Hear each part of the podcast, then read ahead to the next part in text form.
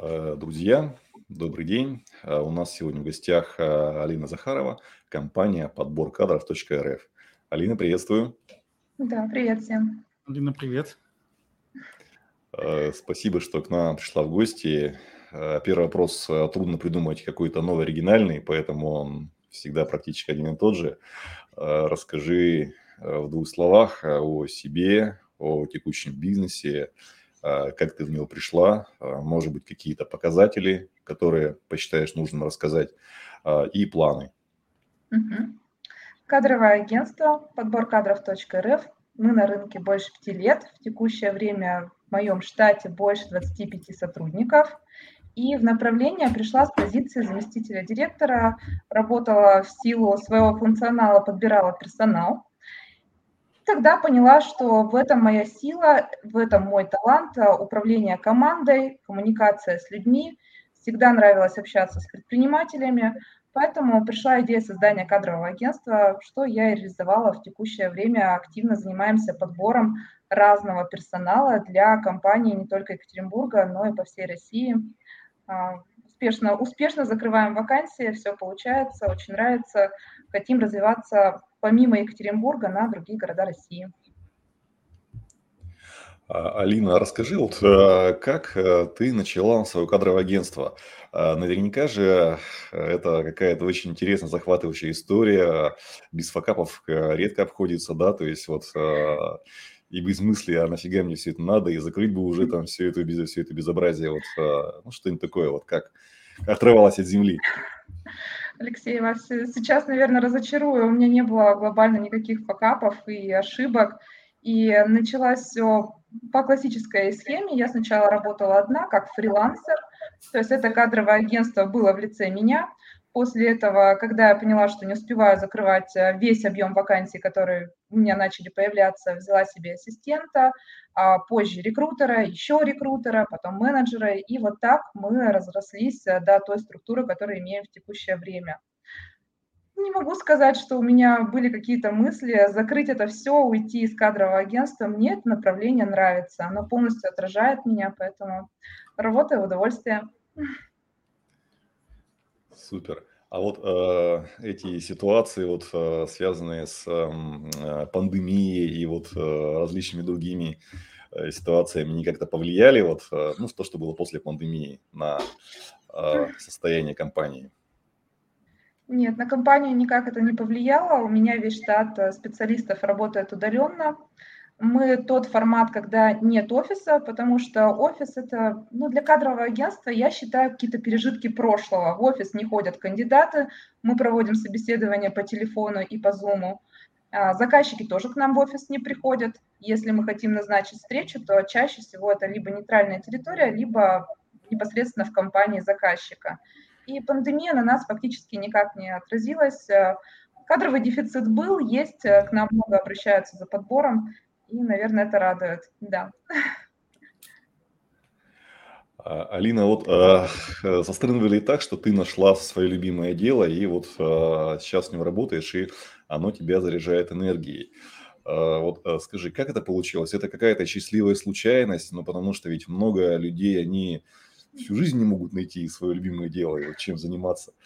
А, и э, если вот а, ну, такая ситуация есть, э, как э, людям можно все-таки найти свое любимое дело, кроме очевидно тупо перебирать все, что, все, что новым придет. Так может жизнь не хватить. Алексей, все гораздо проще. Я коммуникатор. Я очень люблю людей, люблю общаться.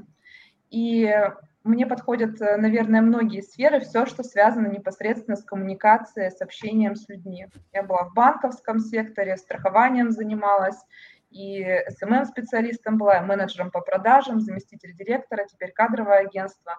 Все, что связано с коммуникацией, это все мое. Поэтому люди, которые в поиске себя или им не нравится профессия, которой они занимаются, есть общая рекомендация, она, наверное, такая типичная чарская рекомендация, пройти профориентацию. Пойти профориентацию, заполнить тесты, понять, в чем твоя сила и двигаться в этом направлении. А, да, у каждого человека есть талант. Надо просто немножко его раскрыть и понять, в чем именно талант. Интроверт, экстраверт, технические специальности, гуманитарные. И вот здесь, да, через эту историю можно себя найти. Класс. А вот э, скажи, ты э, работаешь по России или в том числе вот э, как-то вот есть возможность закрывать вакансии, в том числе и для компаний, которые работают не в России? Да, конечно. Мы не только по России работаем. В текущее время есть заказчик из Канады, есть из Турции, из Германии мы закрывали вакансию. Но нужно понимать, что заказчики, заказчики пребывают в других странах, но фактически персонал мы им подбираем из России. То есть э, это чаще всего удаленные специалисты. Так, чтобы заниматься подбором на другую страну, другая специфика, другое направление, не распыляя свое внимание и пока концентрируясь а, на, на тех людях, на тех специалистах, которых мы можем найти внутри нашей страны. А, Алина, а вот скажи, вот э, если так прям посмотреть э, будущее, полярная звезда, вот э, какое твоя, может быть, что бы ты хотел, чтобы было через 10 лет? Может быть, ориентируешься на какую-то вот классную компанию, к которой хочешь соответствовать, конкурировать или, может, даже превзойти? Так, чтобы ориентироваться на какую-то компанию, наверное, нет. Отстраиваю ту структуру и ту историю, которая у меня есть внутри кадрового отдела. Нет, наверное, нет такого ориентира, у меня нет. А вот э, касательно энергии, то есть, э, опять же, вот э, энергию тебе дает э, то, что ты занимаешься вот э, делом любимым. И многие говорят, что если этого не делать, то гарантированно энергии не будет.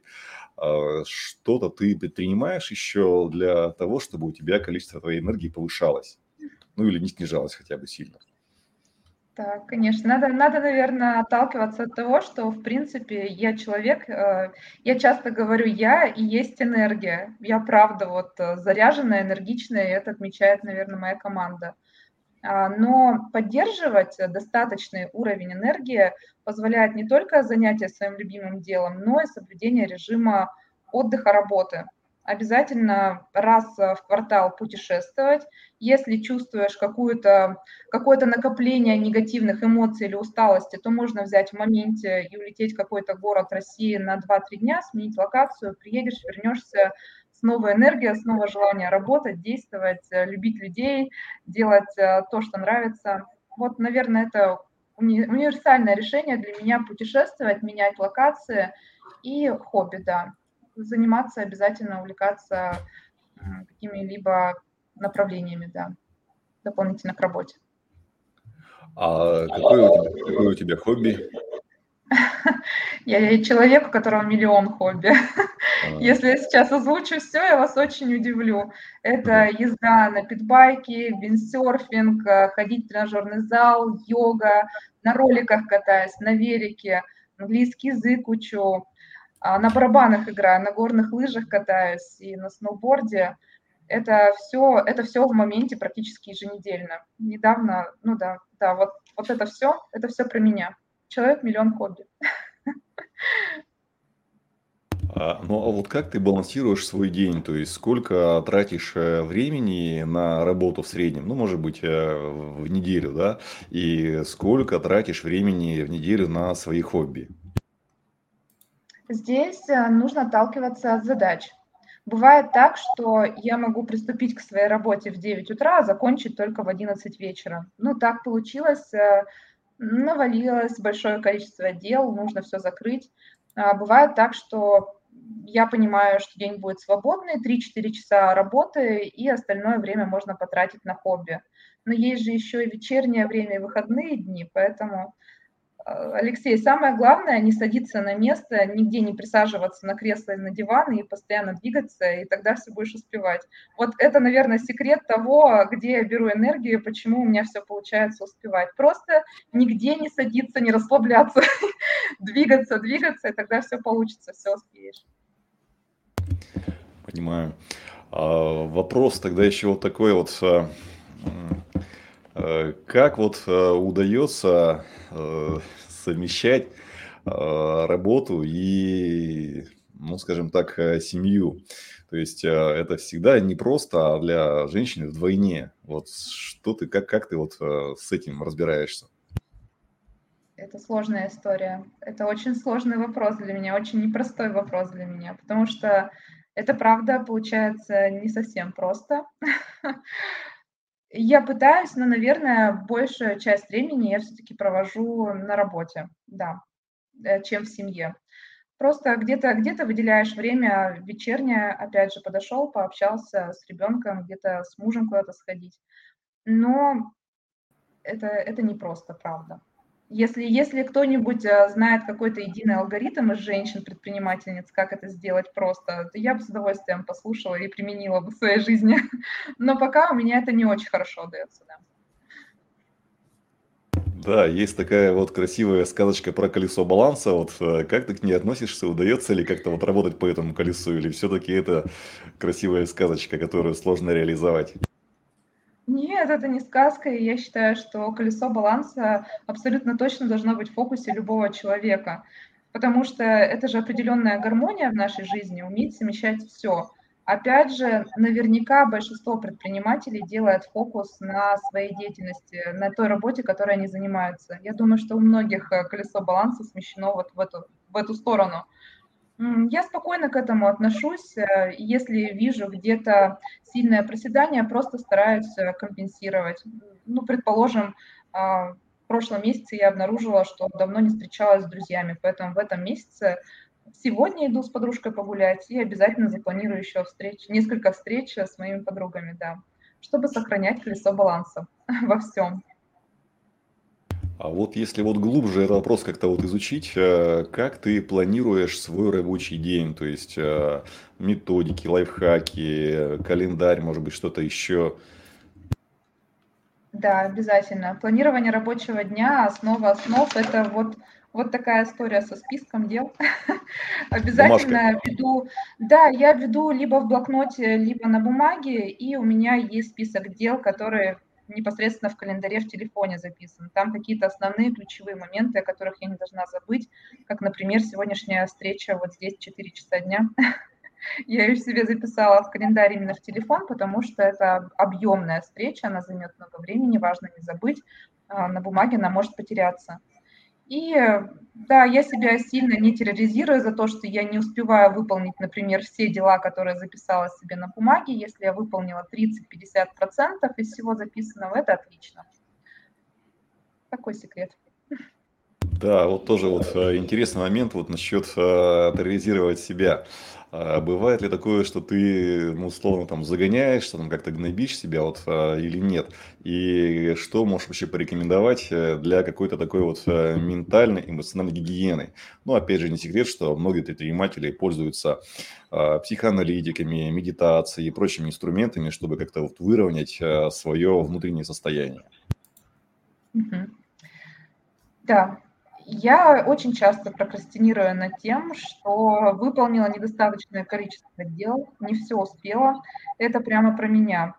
И единого алгоритма, как сделать, э, кроме того, что подвести, подвести итоги в конце рабочего дня, что же ты на самом деле сделал, сказать, так э, все даже достаточно неплохо, похвалить себя, ну вот, наверное, такая методика. А если совсем все становится плохо, садишься в машину, включаешь музыку, и вот это если, если увидите кудрявую женщину, которая громко поет в машине, это я.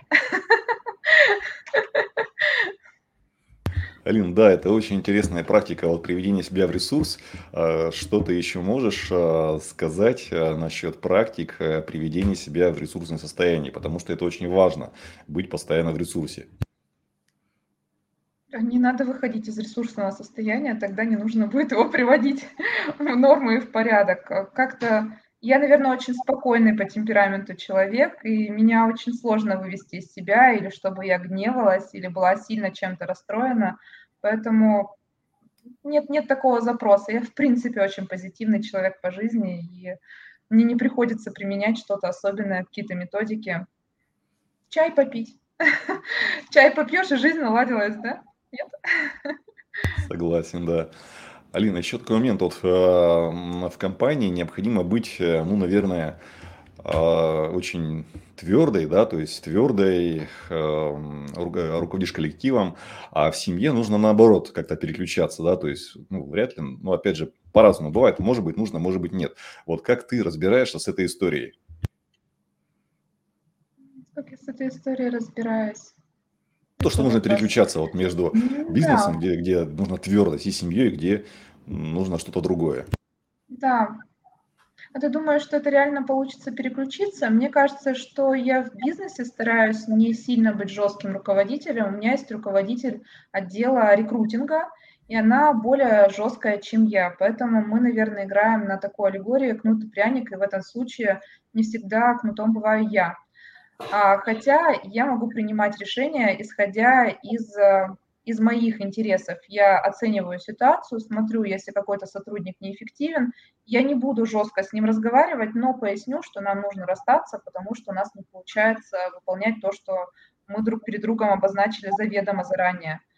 А, если, если ты в бизнесе такой, то переключаться в семье, ну, наверное, не нужно. Хотя супруг у меня периодически говорит, что руководителя надо уже, пора бы уже выключить, уже вечер и уже семейное время, все, давай, выключай. Наверное, я не умею это делать, да?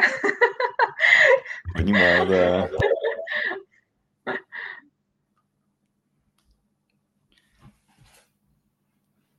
У Алексея микрофон выключен, но он, А, видать, говорит, ну не да, слышно. да, все, Вот, Алин, сейчас. вопрос такой. Вот ты сказала, что ты коммуникатор очень хороший. Откуда у тебя эти навыки взялись? Как ты их развивала? И в какой момент ты поняла, что ты коммуникатор? Это же не просто ты находишь язык с людьми. Ты их чувствуешь, ты их понимаешь, ты знаешь, э, как, что им нужно сказать, когда им надо сказать, когда их не надо трогать. Как ты это развивала? В какой ты момент поняла, что ты от этого кайфуешь? Алексей, я думаю, что это врожденная отчасти, и у меня высоко развитая эмпатия. Это факт. Это мой плюс, и это мой минус. Потому что люди, которых, у которых сильно развита эмпатия, они периодически воспринимают проблемы других людей, а, что это, возможно, твоя проблема, и ты должен ее порешать, и мы очень отзывчивые. Вот есть такая история. Отчасти это врожденная.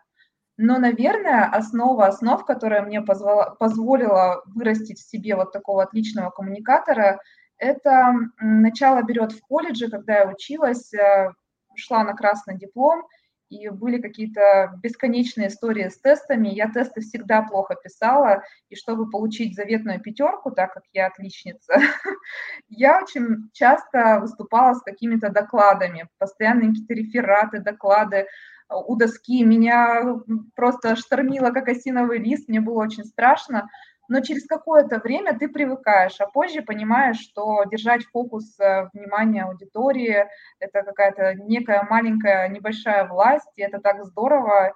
И вот здесь это, наверное, начало, начало основ э, с коммуникацией, с тем, чтобы выступать, разговаривать, находить общий язык – а в университете и вовсе мне приходилось совмещать работу и образование. Меня на сессию не пускали. Приходилось находить общий язык с теми, кто учился по-человечески, чтобы они дали списать, чтобы они где-то меня включили в работу и все прочее.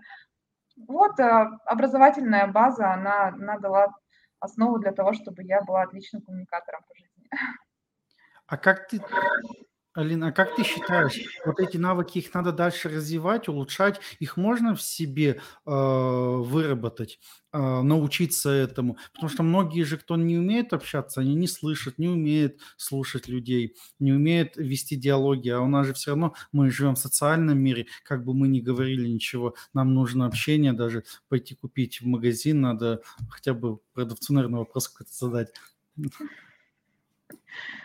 Алексей, но если вы интроверт, и э, этот навык э, в априори не, не ваша сильная сторона, например, э, касательно, я сейчас касательно какого-то некого человека, да, это не его сильная сторона, ну, наверное, ему сложно будет развить себе этот навык.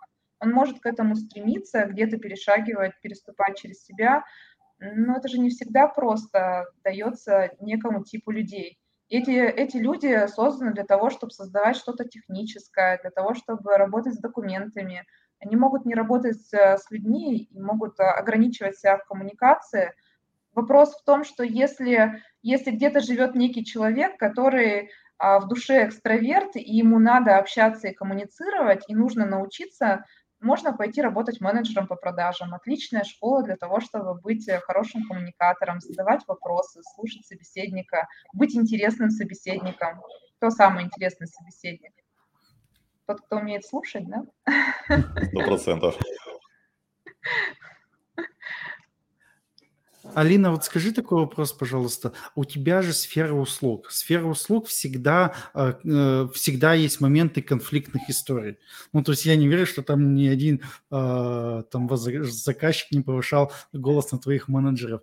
А, дай совет, как выходить из этих историй. Потому что тебя слушаю, ну, все прикольно, все классно, там стараться не попадать в ситуацию, но все равно же они какие-то есть. И как из них выходить?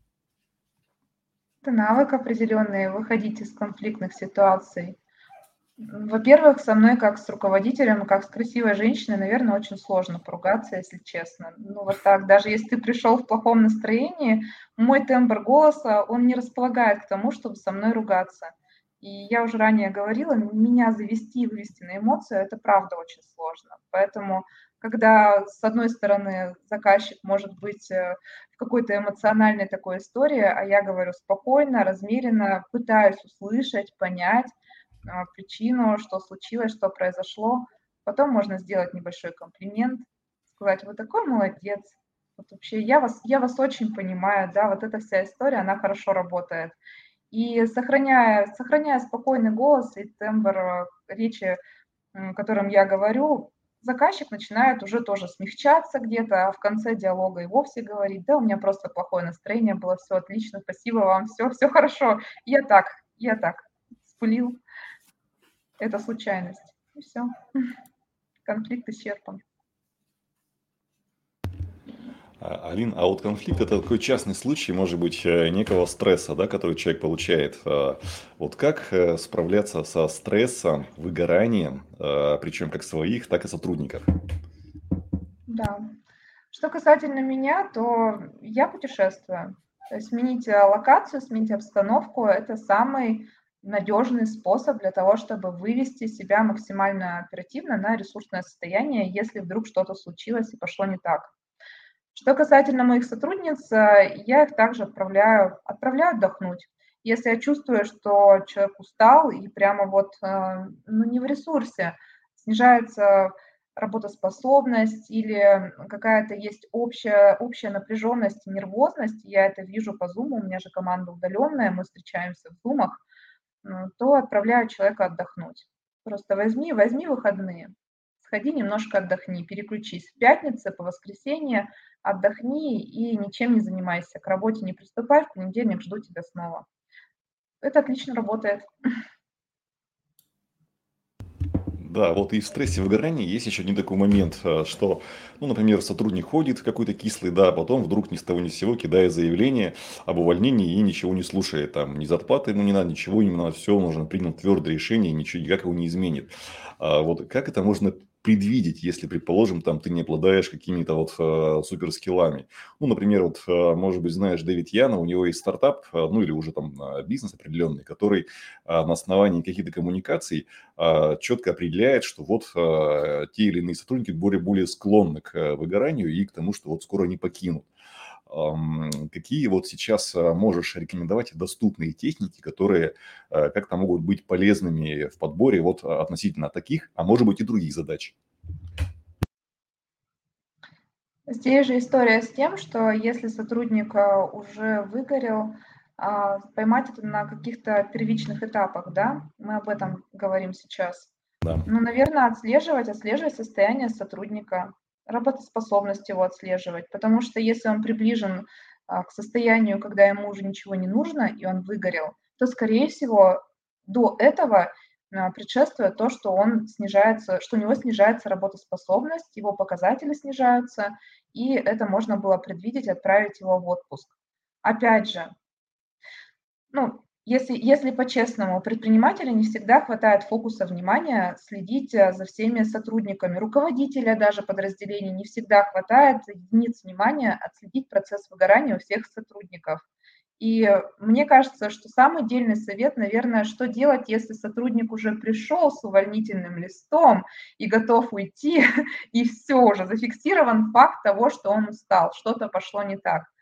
Так вот, есть а, общая статистика и аналитика, ее проводили HeadHunter, я была на вебинаре, и они говорят о том, что 80% специалистов, если с ними хорошо побеседовать в процессе увольнения, они останутся на работе.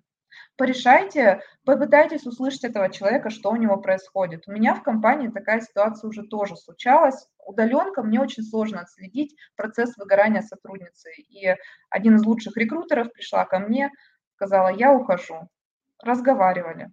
Алексей, разговаривали, в этот день разговаривали, потом я ее отправила отдохнуть на два дня и еще раз пообщалась, и потом еще раз пообщалась, и она осталась. Общайтесь с сотрудниками, нужно уметь коммуницировать, общаться, слышать, слушать и идти к ним навстречу, и все будет хорошо. Ну, то есть все-таки soft skills, да, то есть никак это дело не автоматизировать, там, и пока вот какие-то вот продукты, которые могут это дело отыгрывать, ну, не очень работают. Через тесты. Можно это делать через тесты, безусловно, если сотрудник э, честно отвечает на вопросы, через, тесты, через тестирование это можно делать. Но это же применимо на каких-то крупных, больших корпорациях, для них эти тесты разработаны, и я уверена, что HR-отделы крупных корпораций это применяют. Ну, потому что иначе как по-другому отследить? Не, не будешь же с каждым лично общаться. Хотя, хотя даже в больших компаниях, я вот сейчас подумала, нет, не у всех я слышала, чтобы такие тесты применялись. Наверное, это а, момент с тем, чтобы все-таки HR общался, если уже даже ситуация такая возникла. Алина, скажи, пожалуйста, вот предприниматель– это же человек, который на себя берет риск и ответственность. Вот ты говоришь, у тебя 25 человек, сотрудников. Вот когда ты поняла, что тебе надо расти, и было ли страшно в этот момент? Ну, понятно, когда у тебя есть заказчик, один человек, ну, наверное, ты его купишь. Два человека, да тоже, наверное, не принципиально. А у тебя уже 25 человек, это уже э, фот определенный, это определенная ответственность. Может быть, какой-то есть внутренний страх. Вот как с этим бороться? Как все-таки себе сказать, слушай, я, у меня получится, я найду заказчиков, я возьму на себя ответственность, обеспечу коллектив и буду развивать бизнес? Ну, если, если мы сейчас говорим обо мне, то у меня этого страха не было. И рост компании был в большей степени в связи с тем, что у нас очень сильно увеличилось, прирастали мы в заказах, у нас увеличился пул заказчиков, у нас отлично работает сарафанное радио, нас много рекомендуют, и если я вижу, что количество заказов превышает необходимые нормы на одного рекрутера, то мы берем штат нового рекрутера. И вот эта история, эта история, связанная с ростом от обратного. Сначала у нас появляется количество заказов больше, чем необходимо, и тогда я беру нового рекрутера, и потом еще, и еще. Эм, если говорить об орг-структуре, то есть это не только рекрутеры, 25 человек, это отдел ресерчеров. Ресерчеры – это специалисты профильные, которые находят а, кандидатов на работных площадках и выписывают их для рекрутеров – рекрутеры уже прозванивают, ну и менеджеры по работе с клиентами. Это все идет от необходимости. Здесь не было никакого страха в шагах, потому что мы прирастаем, ну, наверное, экологичным путем, потому что у нас растет количество объемов, количество заказчиков. Алина, если вот вернуться к автоматизации, вот э, наверняка слышала про проект робот Вера, который пытался как-то автоматизировать э, подбор. А, ну, там результаты у них были разные, э, вот, но все-таки как ты оцениваешь вот перспективность такого? Сейчас же этот а это вообще он что вытворяет, уже и геологи может делать сам, и, собственно, картинки рисует, и уже видео делает. Я думаю, ну, буквально через год он вполне себе сможет сделать нормальную живую картинку, которая может говорить и общаться с с кандидатом. Да, Алексей, наверное, если говорить об искусственном интеллекте, я верю в то, что через 5-10 лет у нас, а, возможно, появится что-то, какой-то такой сервис, который будет помогать в подборе персонала различным компаниям. Да, имеет место быть, а, это направление, безусловно, интересно. Это то, о чем я думаю, но, наверное, никогда не буду заниматься лично, потому что я совсем не технический специалист, я вот чистый гуманитарий. А, опять же, опять же, в текущее время это никак не применимо, потому что если знать все изнутри, мы сейчас э, в большом кадровом голоде. У нас э, кадровый голод длился крайние 2-3 года. а из-за спецоперации все еще усугубилось. У нас действительно очень сильно уменьшилось количество кандидатов практически по всем сферам и всем областям. И здесь, э, там, где есть кадровый голод, кандидаты, они залюблены просто рекрутерами, не получают по 15-20 звонков э, в день, они не оставляют отклики, потому что им активно названивают разные чары компаний. И на этой истории это было бы слишком странно, но это так. Побеждает тот рекрутер, который предоставит либо лучшие условия, либо будет самым интересным коммуникатором для кандидата. То есть он так обстроит диалог, что практически задружится с кандидатом для того, чтобы позвать его на вакансию, чтобы кандидат дошел до компании. И вот, э, да, мы уже давно, давно не кадровички, не просто рекрутеры. Я бы сказала, что у меня в компании работают менеджеры по продажам вакансий. Они продают вакансии, за счет этого мы вакансии закрываем. А пока это так, никакой искусственный интеллект не будет настолько человечным и корректным, как человек. Вот. Мое мнение такое. Понимаю, да. А вот э, какие можешь еще советы вот дать сейчас э, компаниям, ну, предположим, малый и средний бизнес э, э, в подборе? Какие, какие, э, может быть, э, грабли типичные, которые можешь рассказать, вот, на которые не наступать компаниям? Секреты, секреты подбора? Секреты подбора, вроде, наверное, да. заключаются, когда мне говорят, почему мы не можем найти сотрудника, а вы нам сотрудника находите. Если мы не будем сейчас углубляться во все аспекты подбора, их очень много, то единый совет мы работаем, во-первых, мы активно продаем, находим активно самостоятельно кандидатов и продаем вакансию. Не ждем откликов, а активно ищем кандидатов, которые нам нравятся. Если компании будут искать активно кандидатов, у них тоже эти кандидаты будут. Это первое. А второе, если компания решила своими силами закрыть вакансию, работать надо над, этим, над этой историей ежедневно, ну, примерно час-два в день. Тогда в проекции одной, от одной до четырех недель сотрудник у вас появится. Я думаю, что на любую вакансию, если работать каждый день и активно проявлять себя, у вас появится специалист. А готовы ли вы этим заниматься? Вот вопрос. Да, по опыту, когда сам заграл вакансию, у меня даже больше времени уходило, там, до 4 часов в день. Вот. Но это, видимо, как бы опыта просто не было большого. А, Алина, а как ты считаешь, вот какое количество сотрудников уже компании есть смысл нанимать HR? Здесь, наверное, нет количества сотрудников. Все зависит от того, на какое количество сотрудников хочет прирасти руководитель компании. Может быть, у него 20 сотрудников, но он не планирует в проекции года прирастать еще на 10. Планирует на одного-два сотрудника. И тогда ему выгоднее всего обратиться в кадровое агентство. А, бывает так, что в компании много сотрудников, но текучесть персонала крайне низкая, и в этом случае тоже нет смысла брать HR, HR непосредственно к себе в штат, потому что все хорошо, и за какой-то разовой историей проще обратиться в кадровое. А бывает так, что вот у нас заказчик в текущее время есть заказчик, у которого он один в компании и хочет взять HR, потому что он планирует э, прирасти на 15-20 специалистов в этом году. Ну да, конечно, представляете, как много денег он может потратить на кадровое агентство. Конечно, ему нужно взять HR, HR себе в штат непосредственно. Здесь надо смотреть гибко под ситуацию компании. А еще бывает такая история, что в компании свыше тысячи человек, свой HR-отдел, и подбор осуществляют через кадровое агентство, потому что руководя, руководящие позиции проще подобрать через нас. У нас есть насмотренность определенная, чем вот у тех HR, которые в штате. Гибко по ситуации. А вот э, у HR еще есть, э, ну, наверное, такая функция строить э, корпоративную культуру. Тут тоже один из героев э, по книге «100 героев бизнеса» сделал такой отзыв, что вот а, стройте культуру, а не процесс. Это одна из, пожалуй, двух самых таких классных мыслей по книге. Вот как эту культуру строить вообще и что для этого надо делать? Так, это не профильный вопрос. Кадровое агентство, мы не занимаемся историей тем, что адаптируем персонал или выстраиваем культуру внутри компании.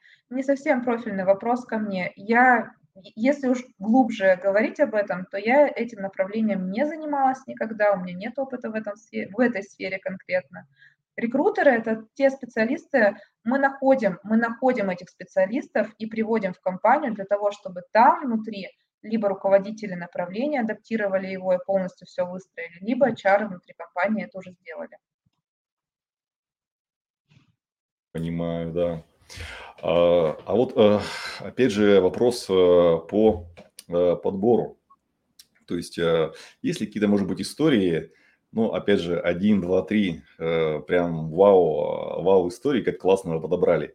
Ну и факапы, опять же, мало кто про них говорит, ну а вдруг что-то есть, чем готовы поделиться? Какой-нибудь один, два, три интересных факапчика в подборе или вообще факапов в, своей, в своем бизнесе? Мы сейчас будем, Алексей, с вами долго-долго общаться, если я буду вспоминать все.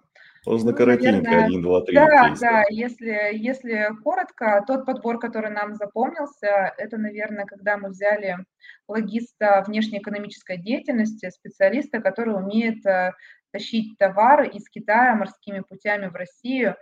И мы сразу понимали, что эта вакансия будет очень сложная в подборе, и там была целая детективная история, как мы его искали. На работных площадках его не было. Мы звонили менеджерам, которые пользуются такого вида услугами, вы спрашивали контакт логиста, что нам нужно такую же услугу заказать, нам сдавали контакты логистов в ВЭТ, мы звонили логистам в ВЭТ и вот предлагали активно сменить работу. Они такие, у нас есть работа, и вот здесь высокий уровень коммуникации, а, вопрос э, через то, э, через, э, а что у вас сейчас на работе, а большой ли у вас отдел, а что вам хочется, а какие есть недочеты на текущем месте. Вот через эту историю мы такие логиста в это заказчику закрыли. И были очень рады, и он тоже был очень рад. Вот эта история была. А про факап, наверное, мне очень запомнилась история с заказчицей, которая сказала, «А а вот можете проверить по телефону навык перфекционизм? Мы в компании все перфекционисты и хотим взять только перфекциониста. Алексей, там была да нельзя простая вакансия, там нужен был специалист, который составляет коммерческое предложение, он, по сути, помощник менеджера по продажам. Я подумала, ну почему бы и да, все равно перфекционистов много, надо будет э, попробовать, мы проверить эту компетенцию можем по телефону. Так вот, перфекционистов оказалось, наверное, процентов 5 или 10 от общего количества людей. Более того, а, вопрос был составлен с использованием слова «перфекционист». Ну вот, вот, вот, вот эта история. И мы когда спрашивали кандидатов, а, в какой-то момент поняли, что у нас большинство людей даже не знают, кто это, кто это. Они так, ну как бы не все готовы были сознаться в этом. Мы поменяли вопрос, но в целом мы подбирали, мне кажется, два с половиной месяца такую простую вакансию. Заказчица была очень довольна, когда мы закрыли подбор, очень. Но я сказала команде, что мы никогда, никогда больше перфекционистов подбирать не будем, потому что это очень редкость. Да, редкая редкость. Это очень сложно, правда. Да, понимаю. А вот э, возможно ли э, вот как-то вот э, в двух словах там или в двух предложениях э, сказать вот по команде, кого и как нанимать, продвигать, увольнять? По команде, не по моей общей рекомендации для предпринимателей. Да. Продвигать того, э, продвигать нужно того сотрудника, отталкиваться либо от ключевых показателей, либо от интуиции. Это крайне раз на семинаре Зайченко «Жизнь Марта» говорит, что интуиция предпринимателей развита очень даже хорошо. И если есть ощущение, что сотрудник справится и нужно его повысить, нужно его рискнуть и повысить. И даже в моменте можно купить ему какую-то образовательную историю а, и какие-то его навыки подтянуть, но если есть ощущение, надо, надо рисковать, надо действовать. Ну, касательно увольнения, опять же, отталкиваешься от ключевых показателей. Если сотрудник э, не дает нужного результата, менять надо. А как? Здесь, здесь, наверное, слова моего коуча. Он мне периодически говорит, «А, тебе сотрудника жалко? Я говорю, да, жалко. Вот она ведь хорошая такая. Он говорит, а себя тебе не жалко? Себя-то тебя кто вот пожалеет? Я такая, да, себя тоже жалко. Он такой, все, давай, иди решайся. Да. Алина, вот мы разговариваем про предпринимателей, а про людей, кого вы нанимаете, немного обходим стороной. А скажи, пожалуйста, было ли такое, когда приходил классный человек, и ты понимала, что в эту компанию, ну, он она еще не доросла до него, либо еще что-то. Вот со стороны э, людей, которые идут, там топ-менеджеры, может быть, сотрудники, есть ли какие-то рекомендации, как выбирать компанию, как все-таки, э, понятно, сейчас рынок такой, что э, им можно выбирать, но все равно вы э, людям рекомендуете э, работодателя каким-то, либо вы можете сказать, слушайте, нет, не надо. Э, работодателю мы можем сказать э, свои рекомендации. Опять же, была такая история, когда мы менеджера по продажам делали видеозапись, и он во время интервью матерился. С рекрутером интервью идет, и он матерится. И рекрутер дает мне заключение работодателю, что, наверное, это не наш формат. Менеджер во время интервью несколько раз матерился. Заказчик был в Челябинске, и каково было наше удивление, когда они посмотрели видео и сказали, вы ничего не понимаете, это наш менеджер, мы его берем, это абсолютно наш формат. Мой рекрутер написала, я снимаю с себя ответственности. Менеджер матерился в интервью. И заказчику, я звоню заказчику лично, он говорит, это наш формат, Алина, вы ничего не понимаете, это наш формат. Слушайте, они его взяли, он у них работает, все отлично. Мы подумали, что это просто суровый Челябинск, и мы что-то не понимаем в этой жизни. То есть была такая история. Была история, когда а, это давненько было, я рекрутингом, я скажу, что я два года крайних не занимаюсь рекрутингом от слова совсем, но когда-то я этим занималась. И был финансовый директор, прекрасная женщина. В ходе интервью я понимаю, что ее уровень компетенций, он не на зарплату 150 тысяч, которую хочет вложиться мой заказчик. И я ее напрямую спросила, ну почему? Почему? Почему на 150 вы готовы пойти на собеседование? Вы стоите гораздо дороже. И она мне обосновала, что сейчас такая ситуация на рынке, она все прекрасно понимает, плюс она готова общаться с заказчиком, показывать свои реальные действия на работе, и тем самым она сможет э, выйти на доход, на тот, на который она планирует. Она говорит, я человек дела, приду, покажу, докажу, все обсужу, и уже по факту смогу получить то, что я хочу. Ну да, она себя отлично проявляет в компании, и зарплата у нее действительно выросла в проекции полгода и года. Мы периодически, есть кандидаты, с которыми мы периодически общаемся даже по прошествии времени. А, а если говорить о том, как компанию выбирать, то, наверное, нужно быть очень внимательным, какой, в каком направлении, каким направлением занимается компания, оценивать, насколько оно действительно импонирует или не импонирует заходить на сайт компании, читать о ней информацию, потому что, к сожалению, до сих пор остались истории, когда компании ведут себя не очень корректно, не очень красиво по отношению к кандидатам или записывают на какие-то истории «пройдите обучение, заплатите нам денег, и потом мы вас устроим в штат». Нужно быть очень внимательным, чуть-чуть, э, чуть-чуть э, умнее где-то оценивать реально, насколько сфера нормальная или нет, и тогда, тогда вы найдете компанию, которая вам действительно будет нравиться и где вы будете получать удовольствие. Угу, супер. А, скоро будем уже финалить. Э, я думаю, вот сейчас э, несколько крайних вопросов. А, Алина, вот а, какие бы вопросы ты бы хотела, чтобы мы задали следующим героям, которые тебя вот интересуют? А кто будет следующий герой? Зависит от того, кто будет герой. Предприниматели. Но это могут быть какие-то такие вот а, безотносительно отрасли, то есть что-то такое вот, ну, не знаю, которое может задать, по идее, любому предпринимателю. Мне всегда интересно спрашивать предпринимателей об их планах на жизнь, что они хотят, а, как они видят свой бизнес, как они его планируют развивать. А, я очень часто спрашиваю вопрос про выгорание, про то, что мотивирует их долго оставаться в своей сфере. Если это предприниматель, который имеет опыт э, работы в одном направлении больше 10 лет, всегда интересно, что его, что его мотивирует так долго оставаться в одной сфере. Не устает ли он от того, что занимается одним и тем же? Вот, наверное, эту историю. Задайте им такой вопрос, мне интересно будет послушать. Хорошо. Ну и крайний вопрос тогда вот э, стратегия. Как ты считаешь, что это такое? Как э, найти правильную стратегию свою и компании? И опять же, как э, не свалиться в какой-то факап при поиске стратегии? Я считаю, что у каждой компании обязательно должна быть стратегия. Обязательно должны быть четко сформированы мысли и шаги, куда идет компания, куда идет вся команда. И команда обязательно должна тоже быть ознакомлена с тем, что хочет компания, куда мы движемся. При этом у меня к стратегии более легкое отношение. Я считаю, что ее можно переписывать и нужно переписывать раз в полгода, в год по необходимости. Если что-то поменялись, какие-то планы компании, нужно сесть, обдумать, прописать следующие шаги и куда мы идем. Стратегия обязательно, обязательно должно быть. Если, если у команды нет а, точки Б, куда она стремится, ну а куда тогда она идет?